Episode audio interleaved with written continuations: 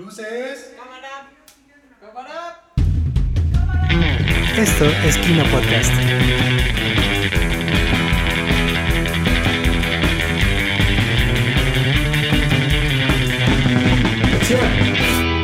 Comenzamos.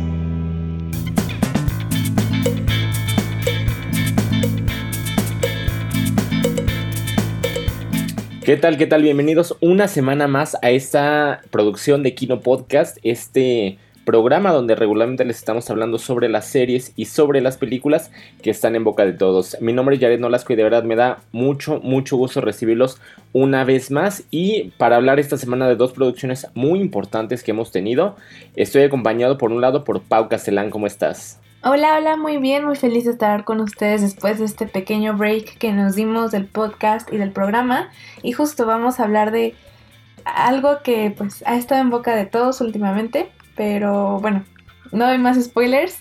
Gracias por acompañarnos. Así es, y bueno, de hecho, es, de hecho son producciones que sirven justamente para estos breaks. eh, y por otro lado tenemos a Andy Ladislao, ¿cómo estás? Hola, hola Jared, ¿cómo están todos? Espero que todos estén bien. Yo estoy bien y pues nada, muy contenta igual que Pau de estar de vuelta después de este pequeño hiatus que tuvimos y pues muy emocionada de hablar de justamente nuestras eh, producciones de hoy que a mí me parecen bastante interesantes. Así es, son bastante interesantes, son una apuesta muy interesante por parte de las diferentes casas productoras que están lanzando ambas propuestas. Por un lado les vamos a comentar el día de hoy de la película de Venom de Sony y por el otro tenemos que hablar de la serie de Sense of a Marriage, que es una producción original de HBO. Entonces, como siempre, vamos a empezar platicando sobre la película. Y Andy, necesito que me platiques de qué va esta secuela de Venom. Bueno, pues sin dar muchos spoilers, la secuela de Venom nos habla sobre cómo este, conviven Eddie y pues Venom, el simbionte, una vez que pues termina todos los sucesos que, que ocurren en la primera película. Y pues nada, nos da, la verdad es que siento que muchísimo más eh, profundidad a cómo es su dinámica entre ellos. Eh, además de que pues eh, nos muestran cómo Eddie está intentando volver a sus, a sus pies después de todo lo que le pasó. Y pues cómo eso desencadena una serie de sucesos muy, muy, muy, muy interesantes que pues nos llevan justamente a toda nuestra producción.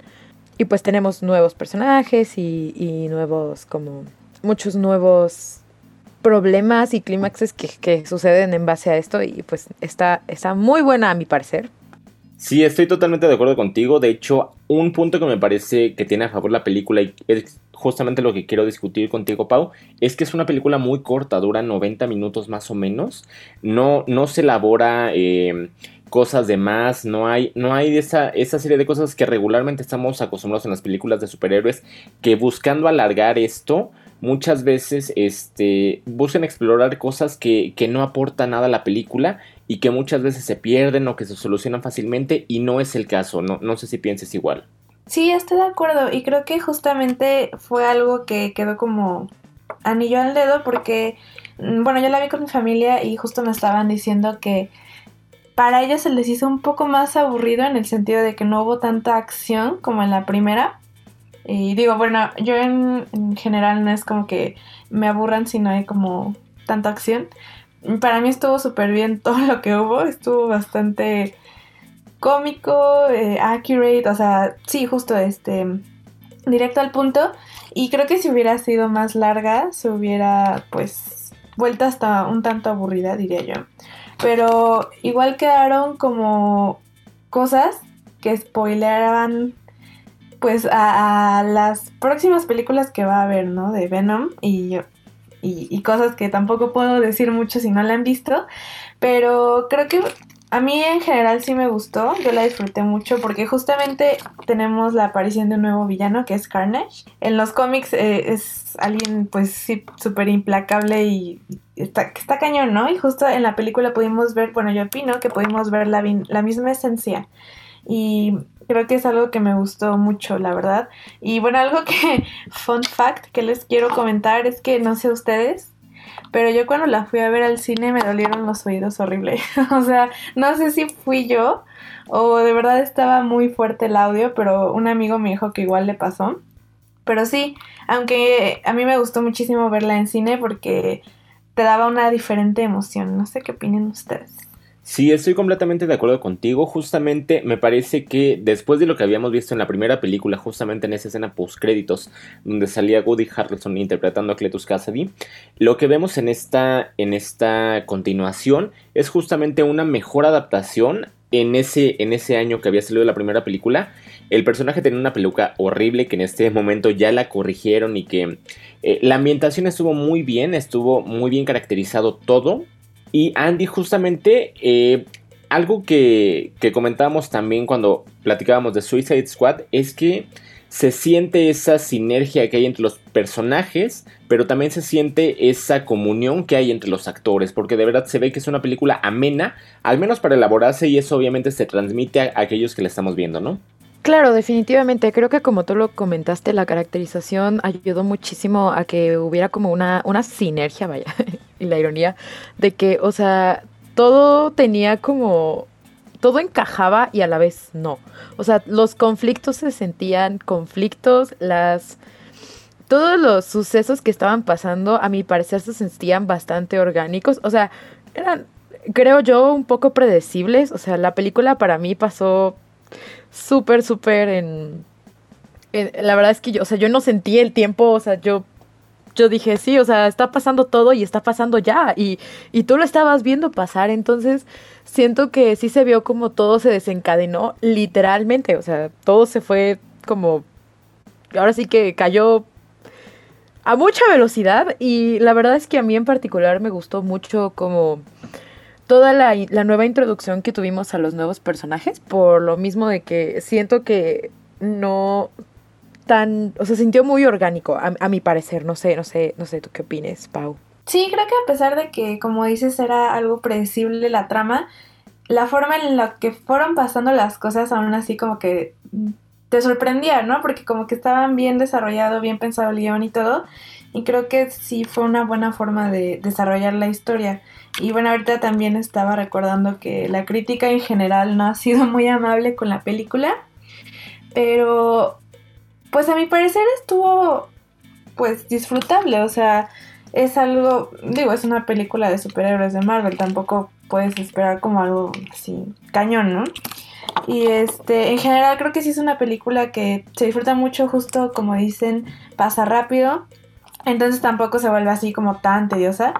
Y este, y digo, o sea, de verdad es que no, yo no, yo no veo como el porqué de estas críticas. A mí me pareció una película, pues en general buena y también, no sé, por ejemplo, la escena post créditos, a mí me encantó y de verdad queden saberla, porque aparte, pues, spoilers.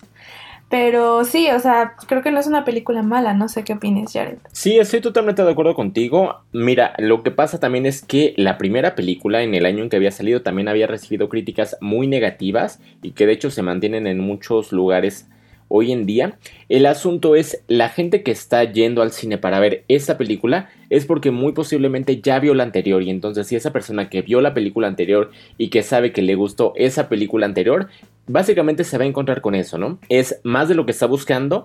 Eh, a mi parecer, eh, bueno, a mí me gustó más la película anterior, sin embargo, eh, las escenas de risa, la comedia y todo esto me, no sé, este, se sintió mucho más amena y también, como ya bien lo dijeron las dos, la duración, la duración es de verdad óptima porque justamente no permite que se esté yendo por lados que no debería y que nos centremos solamente, a pesar de que sea una trama principal y que pueda ser un poco pequeña, eh, no se desvía, ¿no? No se desvía y entonces eso es justamente un punto muy a favor que tiene la película, Pau. Sí, o sea, como que es, sí, justo están pasando como varias cosas a la vez, pero, o sea, toda al final hace simbiosis y se juntan, ¿no? Entonces es parte de lo mismo y por ejemplo ese es el problema que les digo que tuve con mi familia, que me dijeron que a comparación de la primera no había como tanta acción, que igual les había gustado más la primera y lo que, y lo que quieran, pero creo que, o sea, pues en general es una muy buena película. Siento que tomó un, un giro diferente, un poco más así loquito por Cletus y por todo lo que pasó con la, la otra villana y todo. Pero en general, de verdad que sí es una buena película. ¿O qué opinas, Andy?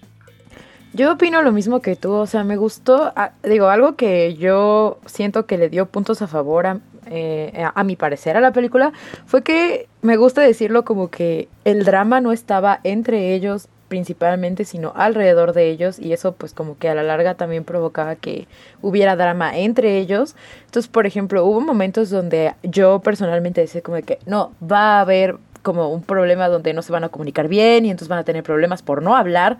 Y siento que no se fue hacia esa parte que es muy común que pase, que se crean más problemas por ese tipo de cosas. Y la verdad es que eso a mí creo que fue lo que hizo que se hiciera más orgánica a mi parecer, porque se sentían muy reales esas interacciones. O sea, si al inicio, por ejemplo, eh, tú veías que tenían algún problema como entre este Venom y Eddie, o sea, como que no era como que Eddie no estuviera siendo honesto con él, por ejemplo, sino que todo lo contrario. Entonces, eso a mi parecer hacía las cosas aún más cómicas, como tú dices, Pau. Entonces, yo la verdad es que no.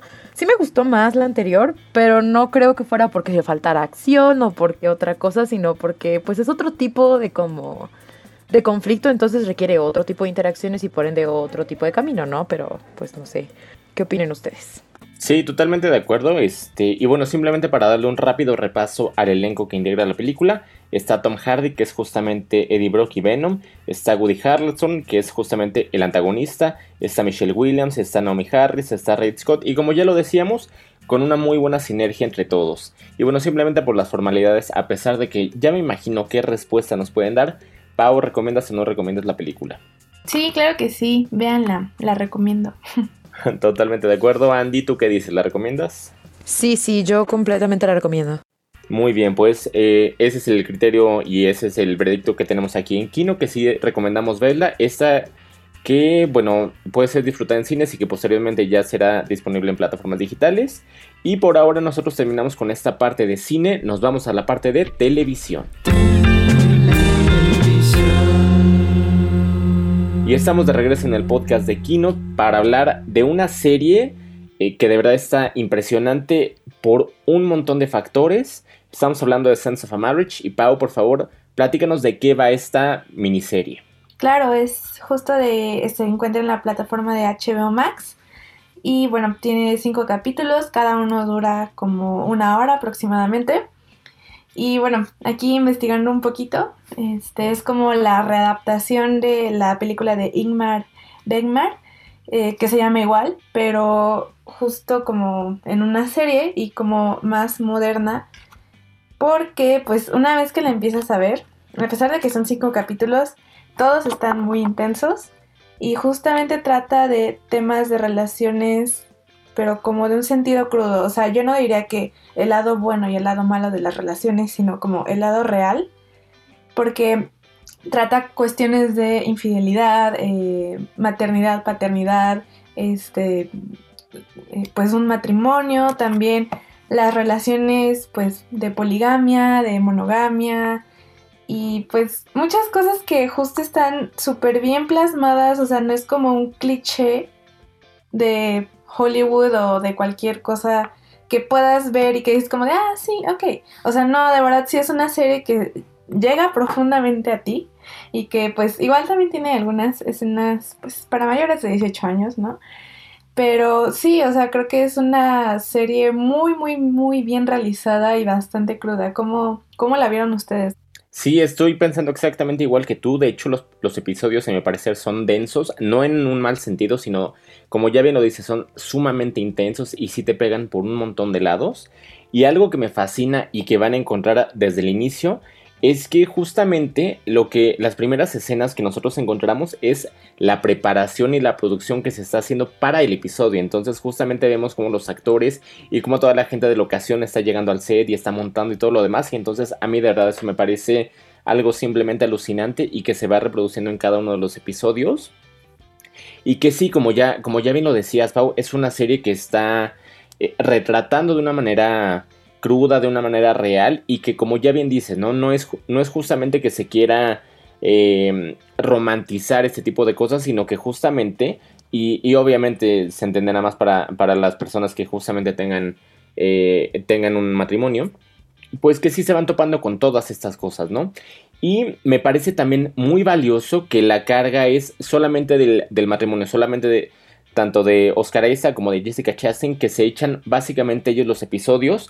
Como ya, como ya lo mencionábamos justamente cuando hablábamos de solos, donde había nada más una persona protagonizando cada episodio, pues aquí entre los dos de verdad hacen magia, porque no solamente es que, que lean sus parlamentos, sino que de verdad te meten dentro de la situación y eh, no podemos hablar de una serie que es densa sin hablar de esas grandes interpretaciones, Andy. Sí, la verdad es que creo que una gran parte de la razón por la que se siente así como tú mencionas, Jared, denso, es justamente como la dedicación que tienen los pues los intérpretes a sus mismos personajes. Y justamente, yo sé que yo repito mucho esto, pero se siente muy orgánico todo el asunto, o sea, se siente demasiado real, entonces digo, personalmente para alguien que se siente como luego, o sea, sí, y supongo que ese es el punto de esto, que te, o sea, que hay situaciones donde te llegas a sentir incómodo por cómo están viviendo los personajes todo esto y cómo empatizas tú con ellos, pues la verdad es que a mí sí me pegó mucho, o sea, yo creo que sí me tomó un poco digerir todo lo que estaba pasando, a pesar de que no me estaba pasando a mí, ¿no? O sea, como eh, de esas veces en las que veías como cierta calma en todo el ambiente, en todas las interacciones, pero tú sabías, tú sabías que solo era como cierta calma que te estaba diciendo que algo iba a pasar. Y, o sea, justamente es eso, que a lo mejor a mí en particular me, hizo sentir un poco estresada todo eso, pero quería seguir viendo, o sea, yo quería saber qué estaba pasando, la verdad. Entonces, creo que eso lo hace como un, bueno, algo muy valioso porque lo hace algo muy nuevo. Siento que como que la mayoría de los filmes no te buscan como... Bueno, no filmes, pero producciones en general no te buscan inspirar eso y el hecho de que este lo esté intentando, lo esté haciendo como deliberadamente y lo esté logrando, me parece interesante. Sí, no, y, y justamente además de la gran química que hay entre los dos actores principales, como pudimos ver en el Festival de Venecia, creo que igual el guion, la historia, la forma en la que la retratan, hace que se sienta tan íntima y tan personal, ¿no? O sea, es que ya estamos como tan acostumbrados a ver eh, cosas, no, no clichés, pero cosas fáciles, cosas bonitas en el sentido de, pues, no sé, romantizar las relaciones. Y cuando vemos algo que es un poco más pues personal, más real y más crudo que te muestra como todas las caras de, una relación, es cuando te llega más, pues, directo, ¿no? Porque así es la vida, o sea, no es como, nada es fácil, ¿no?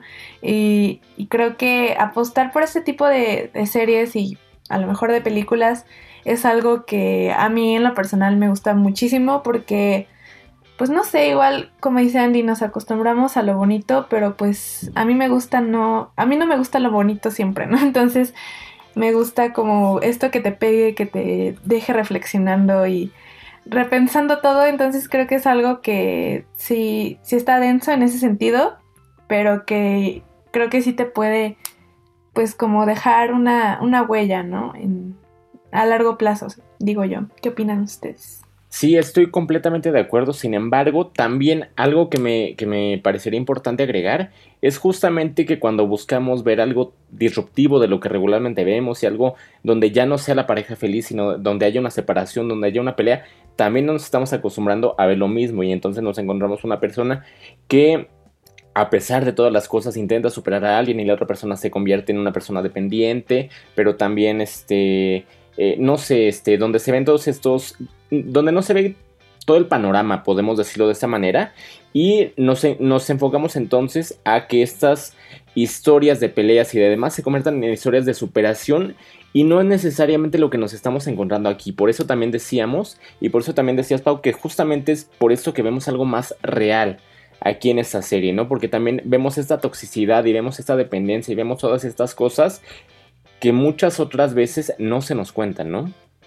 Sí, no, y eh, bueno, es que, o sea, también como dices, el lado malo lo vemos, pero por ejemplo en las telenovelas, ¿no? Aquí todo el drama, o igual, eh, no sé, en, en películas tipo Hollywood, pero pues eso no, no te puedes identificar con eso tanto como con esto, porque pues a pesar de que no hayas vivido exactamente lo mismo, es, pues sí, o sea, es muchísimo más humano y eso es lo que tiene como más, como es, es la parte fuerte de la serie.